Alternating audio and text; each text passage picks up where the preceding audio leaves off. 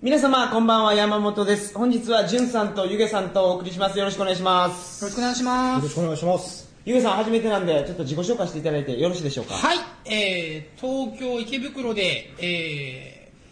ー、世界史を、えー、教える塾を経営しております、ゆげと申します。はい。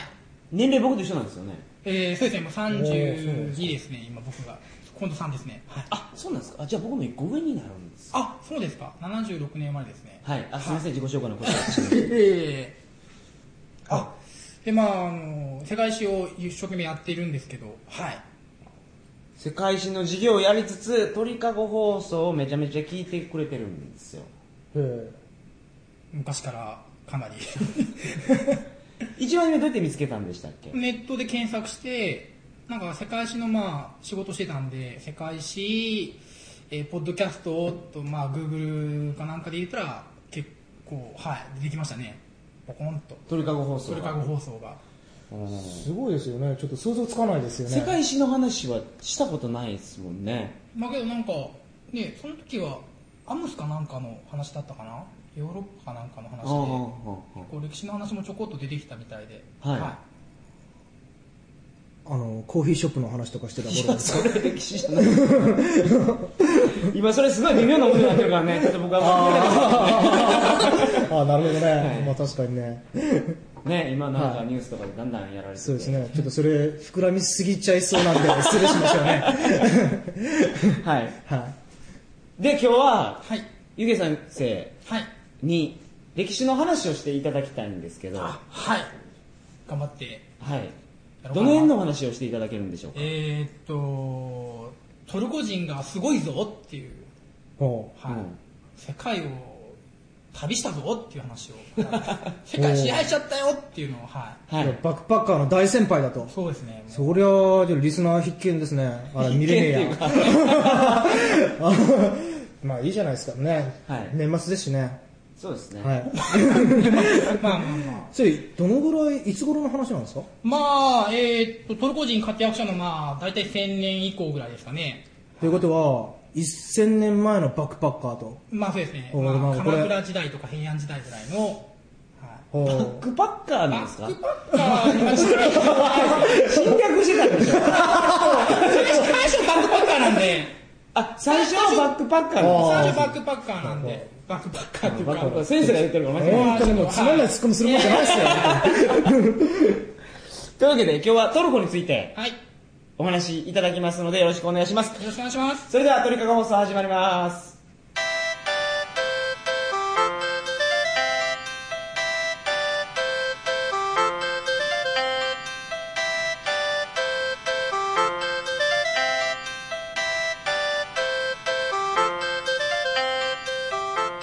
改めましてこんばんは2008年12月5日金曜日鳥かご放送第166回をお送りします番組に関するお問い合わせは info.tkago.net info.tkago.net までよろしくお願いしますなんか滑舌が僕ギリギリです ねうんそうですかね、なんか。こよかこったですか何回かの中では結構よいいなと思あっあてりがとうごますけど。ざいますはしゅんさんいつでもやりたかったら言ってください ねいそうですね、ちょっはいと仕込まないとねそうで。す来年は頑張りたいと思いますね。はいはい。というわけで、はい。はいよろしくお願いします。じよろしくお願いします。話しちゃっていいんですかもういきなね。りやってくださいトルコってどこにあるんですかところあのトルコのヨーロッパの端の方にねギリシャの横とかにありますよねエジプトの上ぐらいにイメージ湧きますかねトルコ共和国うーんどうなんですかねトルコってそんなところだったんですかそんなね。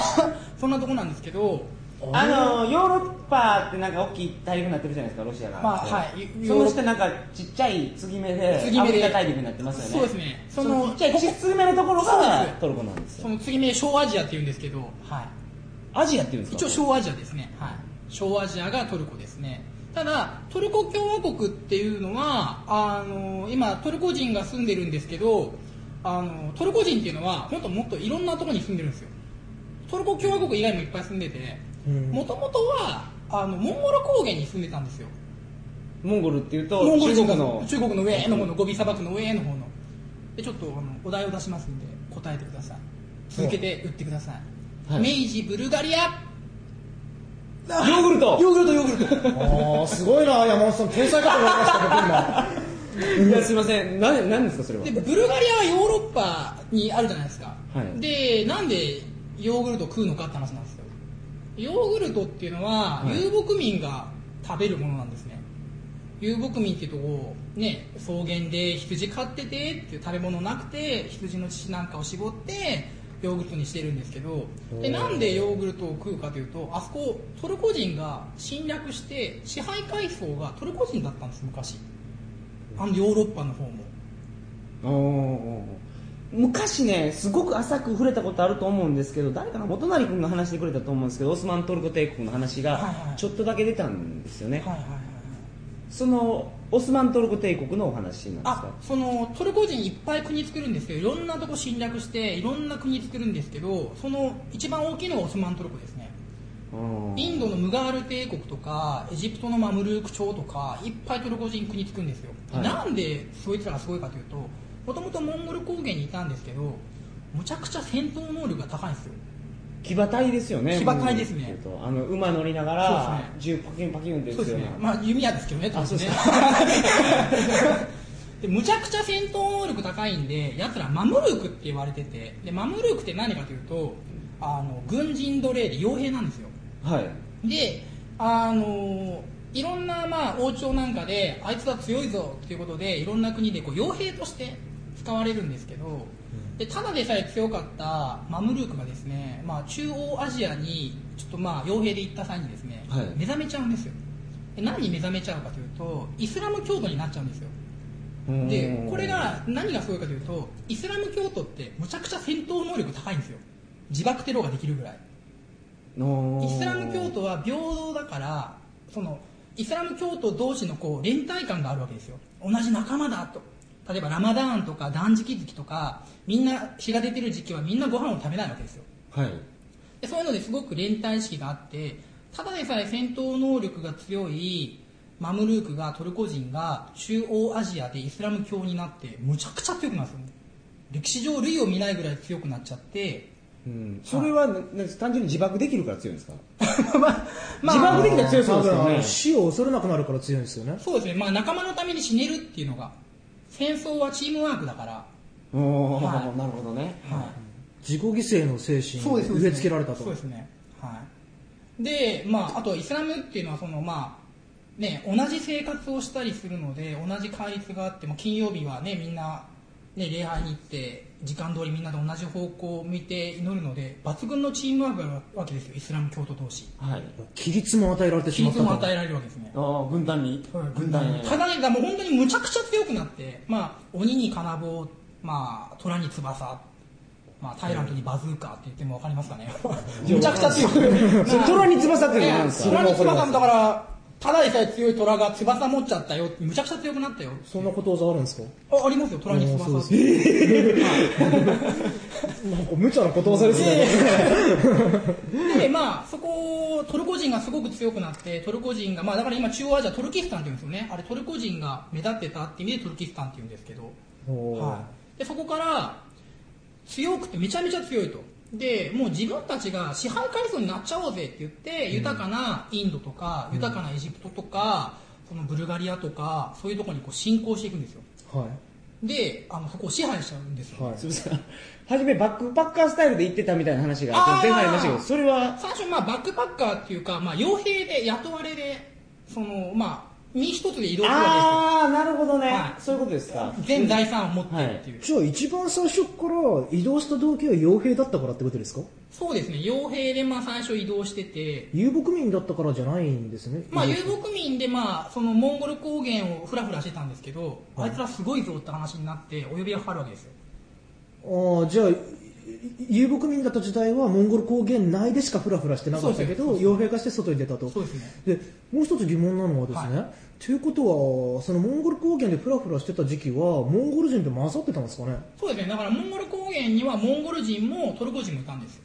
ああ別々にいたわけだへえで、まあ、トルコ人がこう支配した後にトルコ人がまあ中央アジアでイスラム教徒に目覚めてで、まあ、あの世界全体、まあ、世界のかなりの広い部分を支配するわけですよ例えばインドどにこからどこまでですかえー、とインドも支配しますしエジプトも支配しますしオスマントルコっていう国を考えればあのオーストリアわかりますね現在ヨーロッパの、はいはいあそこの近くまで支配するわけですよハンガリーもオスマントルコの領土だったんでえじゃあハンガリーの下の今言ってたブルガリブルガリアそうとそうかあの辺は全部もうトルコ人が支配してますトルコ人一人で現地住民が500人とかいますえイタリアとかもじゃあイタリアまで行ってないですけどねあーイタリアまでは行ってないんですけどその手前までは第一次ウィーンホイとか第二次ウィーンホイって有名ですよねウィーンの下って何でしたっけスロベニアでしたっけああの辺そうですねバルカン半島ですねの辺も行くんですかあの辺も全部ごっそりその時点で何年頃の話なんですかそねの時点で、えーっとまあ、15世紀ですねだから日本でいうと戦国時代とかそれぐらいですよね、えーその時はオスマントルコ以外の大きな帝国とか国って言ったら何があるああオスマントルコ最盛期の時は、えーまあ、ヨーロッパだと大航海時代ですかねスペインとかポルトガルとかですかねが元気だったすごく強かった頃、そうですねはいあのだからまあ大航海時代というとなんかこう、ね、ヨーロッパがアジア侵略するってイメージあるんですけど、まあ、トルコはすごく元気であ例えばモーツァルトのトルコ行進曲とかはトルコ人めっちゃ怖えぜっていう曲ですからねどんな曲でしたっけあのタカタカタンタカタカタンタカタカタカタカタカタカタンあそうなんですかはい、あれトルコ行進曲ですよトルコ軍がやってきたぞみたいな、はあーこうやっちまうぞいてこますぞみたいない、ねえぞトルコみたいなスペインは僕のイメージの中でですけど、船でですよねいろんな国を侵略してたイメージがあるんですよ、はいはいはいトルコは陸で行ってたそうですね馬ですから基本的に騎兵ですから、はうんうんうんい、すごいけどやっぱ一人でね何百人っていう支配をしますからね非現あのそう支配し何百一人何百人支配してそこから税金取って生活してっていうこれバックパッカー的な興味で言うとですよ、はいで結果そのトルコ人が通ってきた道あるじゃないですか、はいはいこれって多分あのバックパッカーの黄金ルートとかなり被ってると思うんですよね、あのアジア横断的なルートと。うんはいはいはいで僕らは旅行してる時にどうなんでしょうねそのトルコ人が通った後っていうのをトルコ以外のどこで見れるんですかねどんな形でああまあどうブルガリアでヨーグルトとかあーブルガリアのヨーグルトってでもトルコのイメージないですもんね聞かれて分かりました、うん教えていただいて分かりましたけどあれもうブルガリアの食い物っていうイメージがありますよだってねトルコ風アイスクリームって半分ヨーグルトじゃないですかうんトルコ風アイスクリームって食べたことありませんありますあのめっちゃ伸びるやつでしそうょですよねあれヨーヨーグルトっぽいじゃないですかだからじゃあブルガ リアえのだからトルコ人はヨヨーグルト食うわけですよほ騎馬民族あの遊牧民だからもともとはいだからトルコもブルガリアだけじゃなくてトルコがいるところはヨーグルト食うよっていうヨーグルトで言うとですけどはい僕あの辺旅行しましたけど、はいブルガリアはほんまヨーグルトなんですよはいはいはい何にでもヨーグルトなんですよ、はいピザにもヨーグルトなんですよ 言ってましたね、いはトルコはそんなにヨーグルトっていうイメージないですけどねトルコ自体はねあはいあーなるほどねただね僕ねインドはすごいヨーグルトのイメージあるんでちょっと腑に落ちちゃったんですけどああそうなんです い、か結構場所によりけりと思いますよそのあートルコ人が支配しているところがーのそうですね例えば具体的に昔インドってひでかでかかったんですけどトルコ人が支配しててトルコ人の影響が強いところがパキスタンとバングラディッシュになってるんですよイスラム教徒の国で、はいはいでヒンズー教がいるところが狭い意味のインド連邦共和国ですねうんパキスタンとバングラディッシュって地理的にはインドなんですけどイスラム教国家で、はい、まあそこら辺はまた別のね長い歴史がありますよねチミドラもねまあそうですねそうですねでとりあえずじゃあそのトルコの影響が強い地域っていうのはインドの中でもまあなんだろう西寄りえっとガンジス川とインダス川沿いですね川沿いですねうんとパキスタン寄りとかって話じゃないわパけでキすスねタンが北東、あのー北西の方ではいバングラディッシュが北東の方ですねもう僕もすでに全然ついてい けないありがとうございますいえいえ面白いないああそうですかあのねじゃあ分かりました、いバラナシねバックパッカーで行く人多いわけじゃないですか、あーあガンジス川ですねはいはいはいはいであそこの景観もみんなヨーグルト食ってるんですよああそこもう本当にねどこの飲食店行ってもヨーグルトヨーグルトヨーグルトみたい警な官ってなんですか警察官が警官うんが警官がその立ち話しながらヨーグルト食ってるんですよ、まあ、食ってるっていうか飲んでるんだけどあのなんかこう腰に手当ててグビグビグビみたいなノリでね、えラッシーってやつはよくそうそうだからラッシーとヨーグルトって、まあ、なんだろう同じものって言うとまた語弊があるんだろうけど、はいまあ、同じ系統のものですよね、はいでそのなんていうのかなインド人の景観とヨーグルトはもうステレオタイプなイメージ として行ったことない人でもなんかインド人の景観はヨーグルト飲んでるらしいでみたいなのは知ってるみたいな、ね、レベル あーなのるほど ステレオタイプなイメージになっちゃってるわけですよだから、すいませんあのはいでなんでそんなにこいつらヨーグルトにはまっとんねんっていうところを今日のねゆげさんの話でねなんかちょっとあー歴史的な経緯なるほとどはいつながって、まあ、勝手に納得しちゃったわけですけどもすまん話ずれてますけど、はいトルコがそうやってもう領土を広げていって、はいはい衰退するわけですよね最後衰退しちゃいますねそれは何の原因があってですかそれはですねあのヨーロッパがあのヨーロッパが強くなっちゃったっていうのはあるんですよトルコが弱くあのトルコ人が強いっていうのは馬に乗って戦うのが強いんであってヨーロッパとかまあねあの機関銃とか作っていこうじゃないですか銃とか、産業革命が起きて産業革命がそうなんですよ産業革命があったからヨーロッパ強くなっちゃってって話ですねその昔はそのお金イコール戦闘力じゃなかったんですよ うんうんけど今はその産業革命以降は武器が作れるようになったからそのお金イコール戦闘力になっちゃってうんうんだからヨーロッパとかアメリカの優位っていうのがあるんですねうんうんなるほど昔はその貧しい連中が山の中に住んでいて山の中に住んでいてたくましくてで都市に住んでいる連中はあの豊かで弱くてでいな山の奥から降りてきて都市のやつを倒して支配階層になってっていうのをずっと繰り返してきたんですよおーゲルマン民族の大移動とかもそうなんですよローマがふにゃふにゃになっちゃっていやあ森の中からゲルマン人が降りてきてやってきましたよさっきのインドもそうでそのインド豊かでもう堕落しててじゃあ中央アモンゴル高原とか中央アジアの貧しいところからトルコ人が南下してくるっていう強いやつがあーはということはその銃が生まれる前の、そはのい銃火器が生まれる前の最強の軍隊がトルコ人だったとそうですねトルコとモンゴルですね両方ともモンゴル高原なんですよモンゴル高原最強ですよだから最強ですモンゴルマン最強ですよだからあれですかねそのなんかローマとかもすごい強かったイメージあるんですけどローマは強いって言っても、あのー歩兵なんですよやっぱりはい馬じゃないんでやっぱりオスマントルコとか他のモンゴルとかの支配領域に比べたらやっぱり限界がありますし、はい、やあっーぱ馬は強いですねまあでもあれですかね歩兵に馬が加わるのとその、まあ、軍隊に銃が馬加わるのって結局武器が増えてってるだけですよね簡単に言うと人類の歴史って人を殺しの歴史なんですよはいだからローマの時代は確かにローマ調子良かった時はあの時まだ馬強くなかったんですよローマの時代ははいはいけどアブミってわかりますかねあの、はいは馬いに乗って足引っ掛けるとこありますよね、はいあれが発明されたら馬に乗ったまま槍で人させるんですようんあー踏ん張れるからそうでですすねねでアブミの発明によって馬に乗ってる連中が強くなったんですよへえなるほどでその後武器が銃が出てきてって話ですよねすいません先生、はいあのオスマントルコ帝国が活躍してた時日本ははいはい戦国時代だったわけですよね、はいは日本の戦国時代って馬乗ってなぎなた振り回してるんでしょいや違いますね日本の戦国時代は火縄銃ですね強そうじゃないですかだからそうなんですよだからスペインはあのいスペインはですねその日本にいっぱい宣教師が来るじゃないですかで宣教師にあの日本の侵略可能かっていうレポートを出させて無理って出ておあのレポートがあるんですよはい日本はいっぱい火縄銃持ってるからこれはスペイン無理ですポルトガル無理ですっていうでも火縄銃はあれでしょポルトガルが持ってきたんでしょそうですねですよねだからけどそれを大量生産できたんですよ日本の場合はあーあーそうかそうか自分らからずっと買ってもらうつもりだったのにあそのエピソード聞いたことありますわだから日本はあの植民地になってないんですよスペインポルトガル誰が作ったんですか刀鍛冶が何か作ったんですか、えーっと最初種子島に伝わって種子島の、まあ、大名っていうか種子島時貞っていう人が、まあ、ちょっとこ自分たちで作ろうって話になって、はい一生懸命頑張ってその後堺とかお大ー阪の方で大量生産されてその鉄砲を大量生産できるところを抑えたのが信長なんですよだから信長は日本支配をスムーズに進んでってで秀吉もそれを維持したいから大阪っていうその鉄砲の生産地に近いところに根拠を構えて鉄砲伝来以後よく広まるですそうです。えー、1543ですね。1543言うたのはキリスト教ですね。あそうですか なんか全然正反対というかねあキリスト教よりも早いんですか鉄砲の方があの、そうですね、あの、そうなんですよ、あの、偶然漂着してですね、はい。偶鉄砲然が鉄砲を持った人が、ポルトガル人が漂着して、おー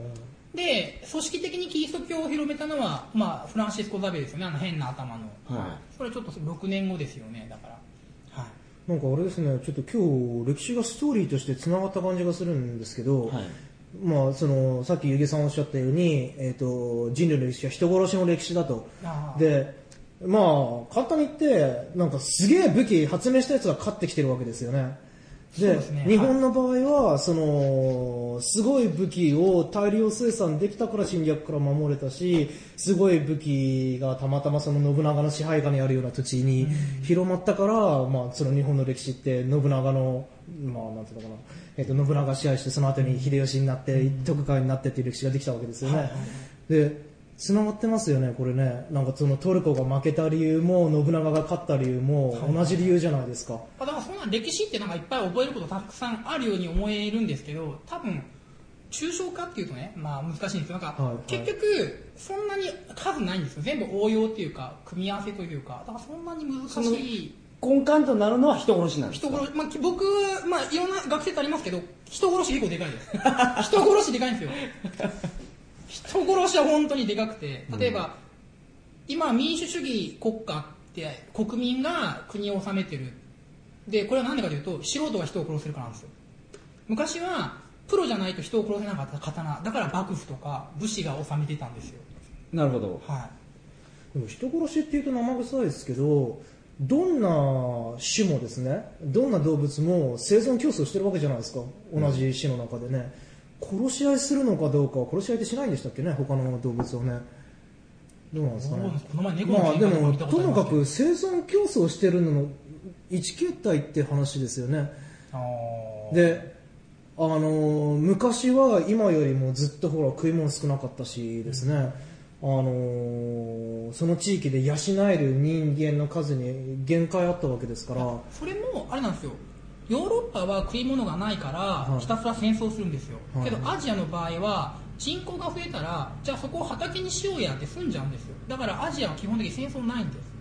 ですそれってあれなんですかそのアジアではできるけどヨーロッパではできないことなんで例えばヨーロッパではその例えば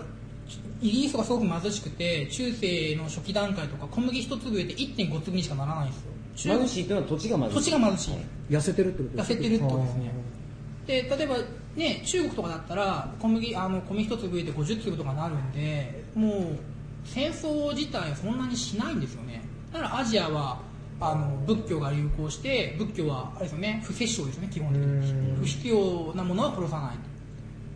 それもまた面白い話ですよねその土地の性質によってつまり豊かな土地では平和的な宗教が振る舞ってそうですねでその痩せた土地では、まあ、殺し合うのに理屈が必要だから一神教になってそうですね排他的になったと、だからイスラム教がそうですよね貧しい土地で砂漠ですからひたすらオアシスの奪い合いをやるからあのような戦闘的な、まあ、宗教ちょっと言葉は悪いですけど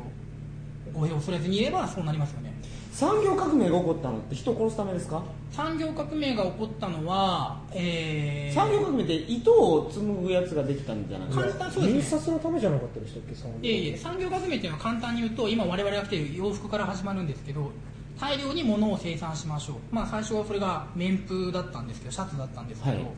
でこれがまあなんでイギリスで起きたかというといろんな理由があるんですけど一つとしては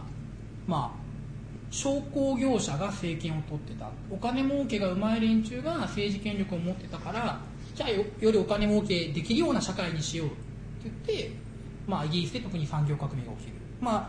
おっしゃったように土地が貧しいから農業やってられないぜって話はありますよもう当然、うんえそれが人殺しにどうやってつながるんですかえー農業よ農業やってられねえぜって言って工場を作りましたと、はいで工場を作ったら、えー工場って大量に生産されるわけですよ産業革命で、はいでより売りたいと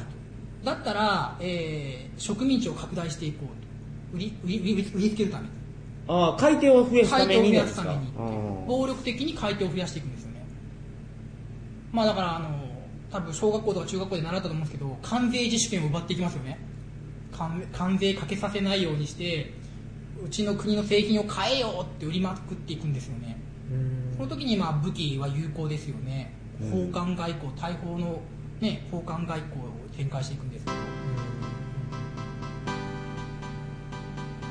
はいなんかちょっ といろいろ話が飛んじゃいましたけどいやーなんか聞きたいこといっぱいあるんですけども時間がいい感じなんですよねはいですね、はい、はい、はいじゃあこんな感じですすいませんうまくまとめられませんで申し訳なかったえでーす、なんか掘れば掘るほどなんかいろいろ話が出てきそうです、まああれですよね大体人類の歴史をね鳥かご1回でやるなんて無理に決まってるわけだねまあけど人殺しは大事だよっていうことですね。人類の歴史のはい発展の上で、まあ、人殺しは結構でかいよっていう僕金儲けで人類を発展してたかと思ってたんですけどあそれもそういう考え方ありますうん基本は唯物史観ですねそれですねおっしゃる通りですねまあ、切り口の問題だと思いますねそうですねおっしゃる通りと思います、その自分の覇権を広げるための手段が人殺しか金儲けかっていう話うで、ん近代では人人殺しはね自分の覇権を広げる手段にならないから金儲けになったっていうだけの話だと思うんですよ、なるほど素晴らしいはい、まとまりましたねはい、ありがとうございます。まあ、あの、来週はもうちょっと砕けた話で、はいはいはいやります。よはいろしくお願いしまお願いす。しますえー、それでは、皆様、おやすみなさいませ。おやすみなさい